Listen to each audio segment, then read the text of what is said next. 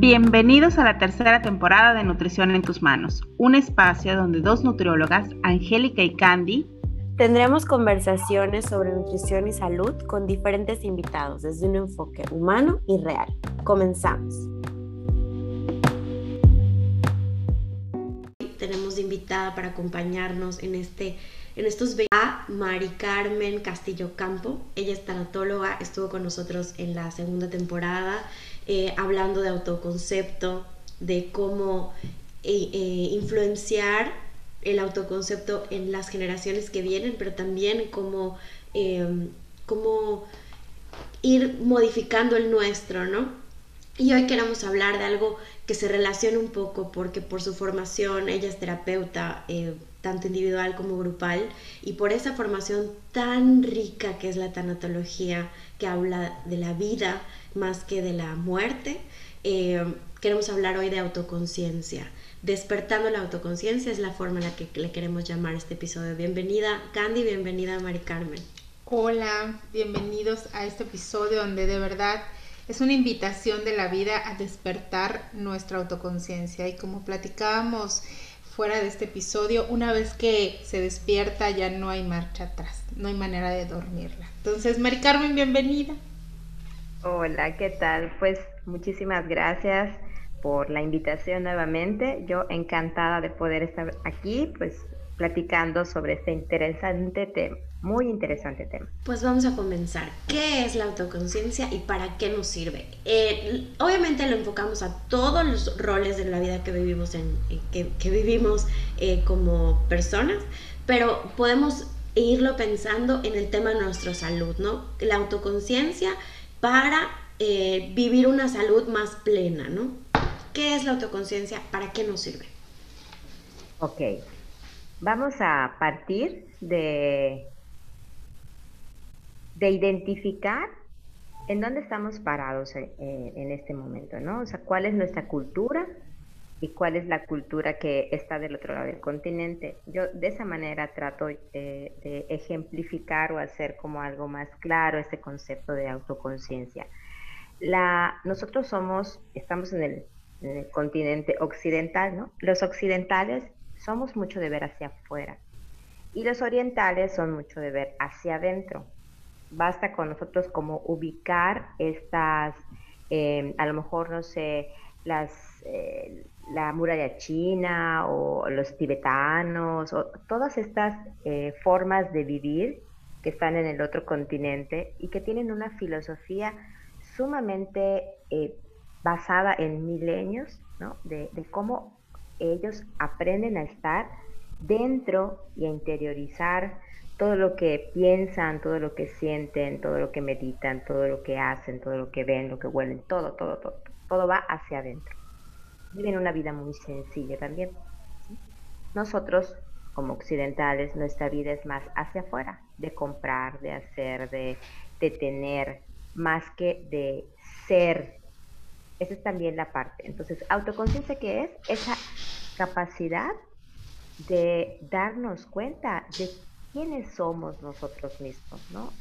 De qué pensamos, de qué sentimos, de qué hacemos, de cómo nos vinculamos. Ok, ¿para qué nos sirve? Prácticamente yo lo podría poner en para hacernos responsables de nuestra propia vida. Cuando uno es consciente de lo que hace, cuando uno tiene esta capacidad de reflexionar sobre sus acciones y de, para empezar, de conocerse, ¿no? La autoconciencia es también conocer quién eres, qué quieres, qué te gusta, qué no te gusta, cuáles son tus habilidades, cuáles son tus fortalezas, cuáles, o sea, quién es este ser humano en el que estoy habitando. Porque yo soy una, una esencia, me explico, o sea, soy una persona que siente en un cuerpo que piensa, que anda, ¿sí? O sea, acá creo que, no sé si platicamos la vez anterior, ¿no? Pero desde, desde mi punto de vista y desde la forma en la que yo abordo la terapia y la parte tanatológica también, somos entes dimensionales, somos personas que tienen un cuerpo, que tienen una mente, que tienen emociones y que tienen un espíritu. La autoconciencia me da esta capacidad de estar pensando, sintiendo y dándome cuenta, esa sería como una, frase con la cual podría yo eh, empatar la autoconciencia, darme cuenta de lo que estoy haciendo y por qué lo estoy haciendo. Cuando yo me hago responsable, cuando yo soy autoconsciente, entiendo que el otro o la otra persona o lo que está sucediendo es independiente de, la forma en la que yo reacciono o lo que yo hago o lo que yo pienso o lo que yo siento de esta otra persona. Cuando no soy consciente de ello, responsabilizo a todos. Es que el clima, es que el calor, es que el trabajo, es que mi jefe, es que la pandemia, ¿no? Ahorita que andamos todos encerrados y que hemos estado pues en esta dinámica de tener obligatoriamente que viajar a nuestro interior. Entonces me hago, me he hecho, yo espero que así sea, ¿no? Es, estas situaciones que se, que se han movido dentro de nosotros es porque tenemos esta hemos vuelto hacia nosotros, hemos entrado a un viaje para, para conocer y sentirnos aún más de cosas que a lo mejor antes, por las dinámicas, se podían evadir, pero actualmente como estás en, tu casa y estás solo o en una dinámica de, de, vincularte con poca gente, eso hace que tú tengas también que tener mayor conciencia de qué está pasando contigo.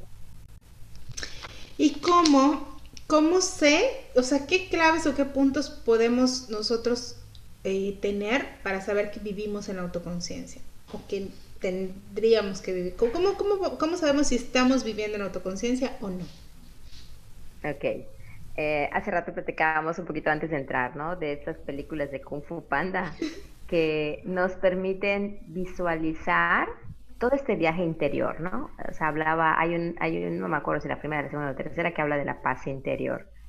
Cuando nosotros tratamos de vivir esa paz, ¿sí? Es que estamos tocando con una parte de, dejar de responsabilizar o, de ver hacia afuera para hacerme consciente de qué es lo que yo quiero. Por ejemplo, si yo sé, yo Mari Carmen, sé que a mí me cuesta trabajo, por ejemplo, hablando del tema de nutrición, ¿no? de algo tan básico como tomar mis dos litros de agua al día, que son así, que es lo que nos marca, ¿no? Como la, dieta saludable y demás.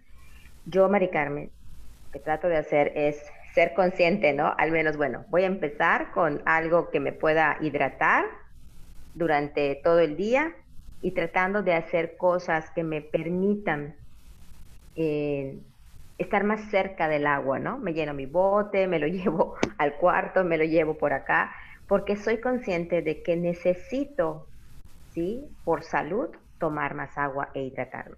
Lo mismo pasa cuando, por ejemplo, igual hablando un poquito de este tema de la, de la, de la nutrición, ¿no? Cuando de repente puedo tener un impulso por comer algo.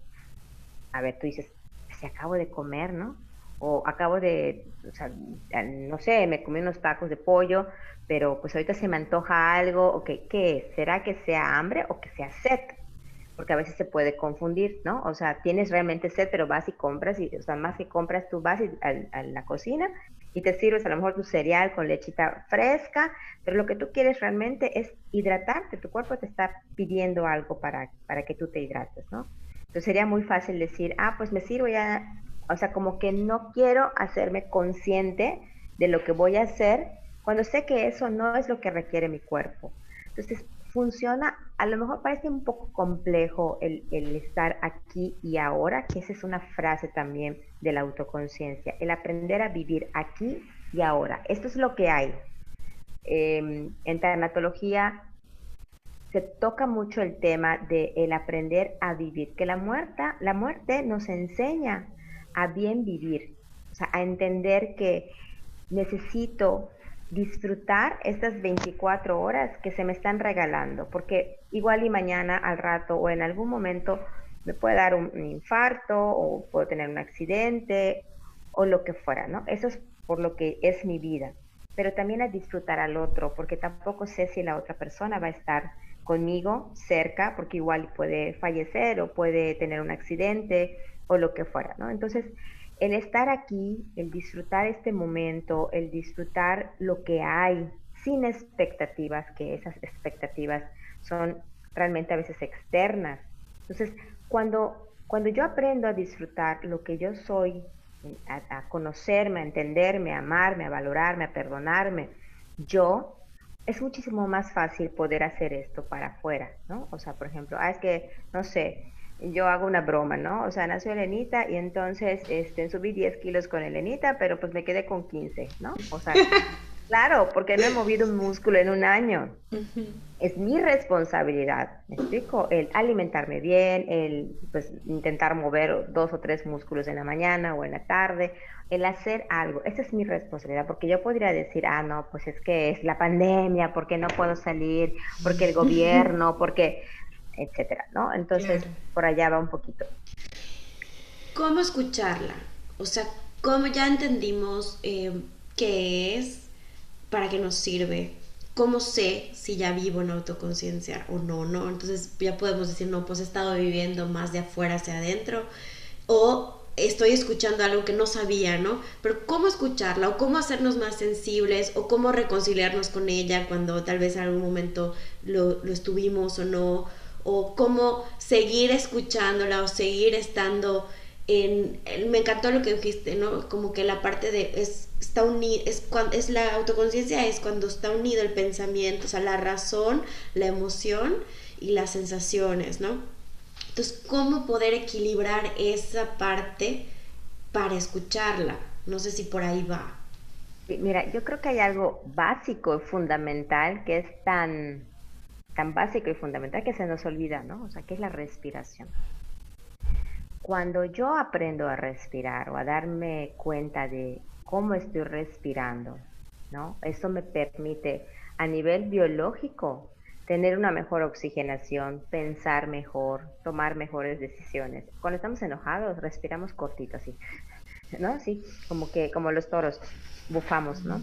Entonces, cuando yo me siento así, puedo, puedo aprender a identificarlo y puedo aprender también a tomarme espacios. Les recomiendo muchísimo. Hay un video, bueno, el, realmente ese video está basado en un libro que se llama El, cerebro en la palma de mi mano.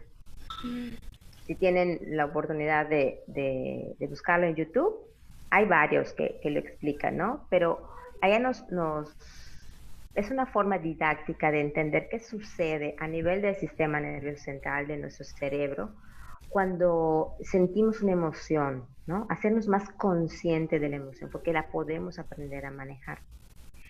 Es que yo soy muy impulsivo. A ver, espérame.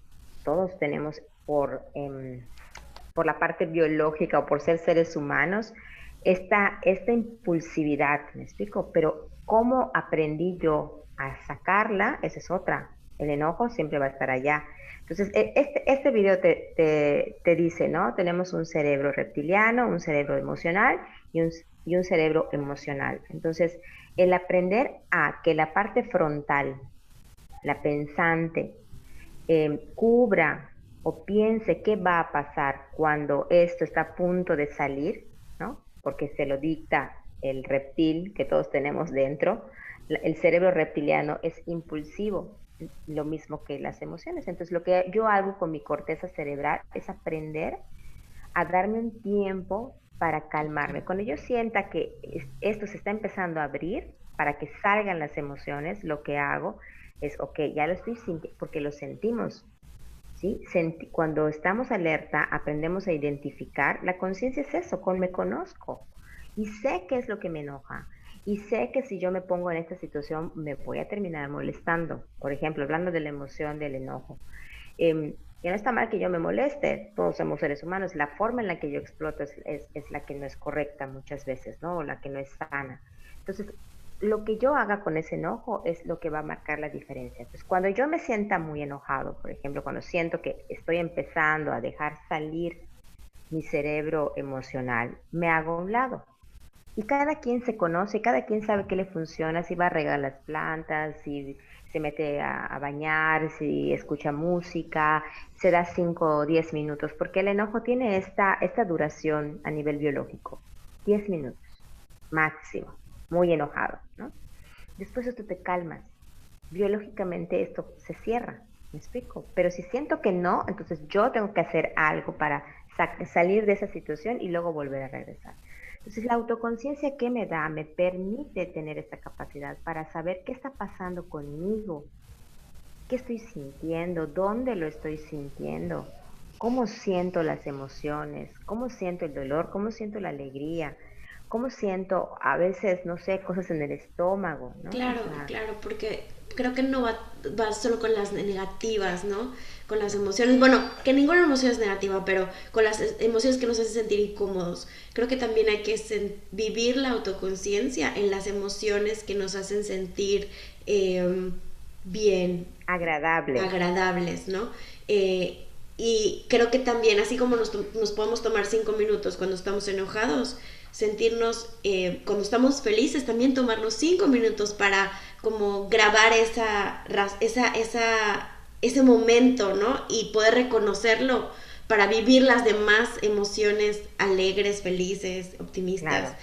Eh, y reconocerlas, porque creo que reconocemos a veces mucho las emociones que no son agradables y no reconocemos o vivimos en autoconciencia las que sí lo son, porque como nos hacen sentir bien, no nos involucramos más allá, ¿no? Y creo que eso está increíble. Y ya que despertamos la autoconciencia, ¿a qué nos responsabiliza? Y en nuestra salud, ¿a qué nos responsabiliza?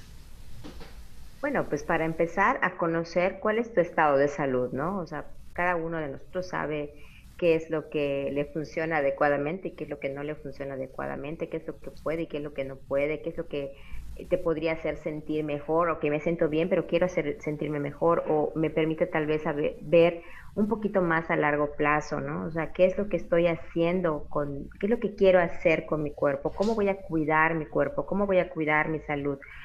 ¿Qué herramientas tengo para poder yo poner en práctica? Porque a lo mejor pienso, no, pues es que ahorita no puedo salir a lo mejor a caminar, ¿no? Pero pues puedes en el patio de tu casa a lo mejor hacerte, no sé, brincar la cuerda o hacer algo en beneficio de tu salud. Yo creo que definitivamente desde la parte de la parte de la alimentación, la parte de del ejercicio, ¿no? De estar conscientes de qué es lo que necesita mi cuerpo y, él lo va a decir.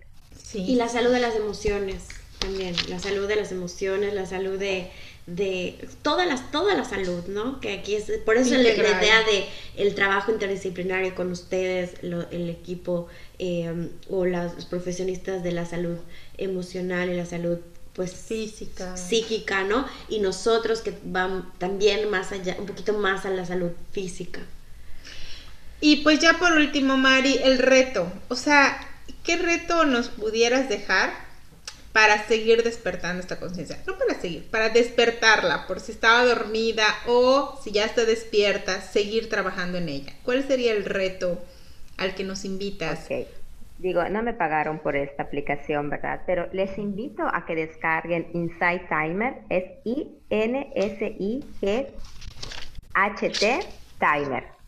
Esta aplicación a mí me ha parecido fabulosa, ¿no? O sea, hace un semestre la descubrí y te permite darte esos momentos. En cualquier momento del día puedes, eh, la, puedes descargar y la puedes abrir para, ya sea con música, ya sea con alguna meditación, ya sea con em, algún espacio de, algún sonido en particular. Tú puedes escoger el, sonido y el tiempo. Por ejemplo, eso es como, eh, como no campana, como cuando tú no ah, suena y te va poniendo el, tiempo. El, el om Ándale, como el gong. Eso te, está el sonido ya y tú vas haciendo como tú personalizas cuánto tiempo quieres que suene y luego la campana. Está padrísimo. ¿Para qué te sirve esto? Tanto el respirar como el poder, por ejemplo, cerrar los ojos y meditar. Y no hablo de que hagamos grandes cosas como levitar, ¿no? Con una meditación, pero sí que al menos el, el hecho de está demostrado científicamente que el mindfulness, ¿sí? Nos que es el estar aquí y ahora, el disfrutar el momento, el estar presente en qué es lo que estoy sintiendo, qué es lo que estoy haciendo, dónde lo estoy sintiendo, qué estoy pensando. Es este trabajo interior que es el mindfulness em, se, desarrolla a raíz de eh, pacientes en, etapa terminal que tienen dolores muy intensos y que ya la ciencia ya no tiene nada que ofrecer como medicamento que les ayude a aliviar el dolor. Y se demostró que estos ejercicios alivian el dolor, porque el dolor está en algún lugar del cerebro también. ¿Me explico? Pues cuando tú logras conectar esta paz o esta tranquilidad o este respirar adecuadamente, que te permite también eh, estar en otros, en otros lugares de conciencia, como imaginar, no sé, que estás a lo mejor en una playa, imaginar que estás en un, en un eh, bosque, donde te guste. Cuando tú logras esta, esta capacidad de, de desarrollar tu mente y expandirla mucho más, eso te permite también ser muchísimo más consciente tenemos mucha capacidad para hacer esto y pocas habilidades para hacerlo. No está culturalmente como, como parte de la currícula, ¿me explico? En, del kinder. Actualmente se están metiendo un poquito por allá, ¿no? Pero es algo que todavía es nuevo, es algo que, que, que deberíamos todos poner en práctica. Entonces, les, el reto sería esto, hacerlo, pues a lo mejor estos primeros días, ¿no? De dar, descargo la aplicación, me doy unos minutos en la mañana, en la tarde o en la noche y aprendo todo lo relacionado con el mindfulness. Perfecto, perfecto, qué bonito. Gracias Mari, gracias por este episodio, gracias por los tips, gracias porque y, y esperamos que todos despertemos, sigamos viviendo, despertando y viviendo en autoconciencia. Gracias. Nos despedimos. Nos Bye. Gracias a ustedes. Muchas gracias por habernos acompañado en este episodio. Nos escuchamos en el siguiente, pero antes de eso, esperamos nos contactes y nos digas qué opinas y nos hagas saber tu punto de vista en Instagram, arroba. Estaremos posteando información de nuestros invitados y del desarrollo del tema. O también nos puedes contactar a través de nuestra página web www.cianemx.com en la pestaña Podcast Nutrición en tus manos. Hasta pronto.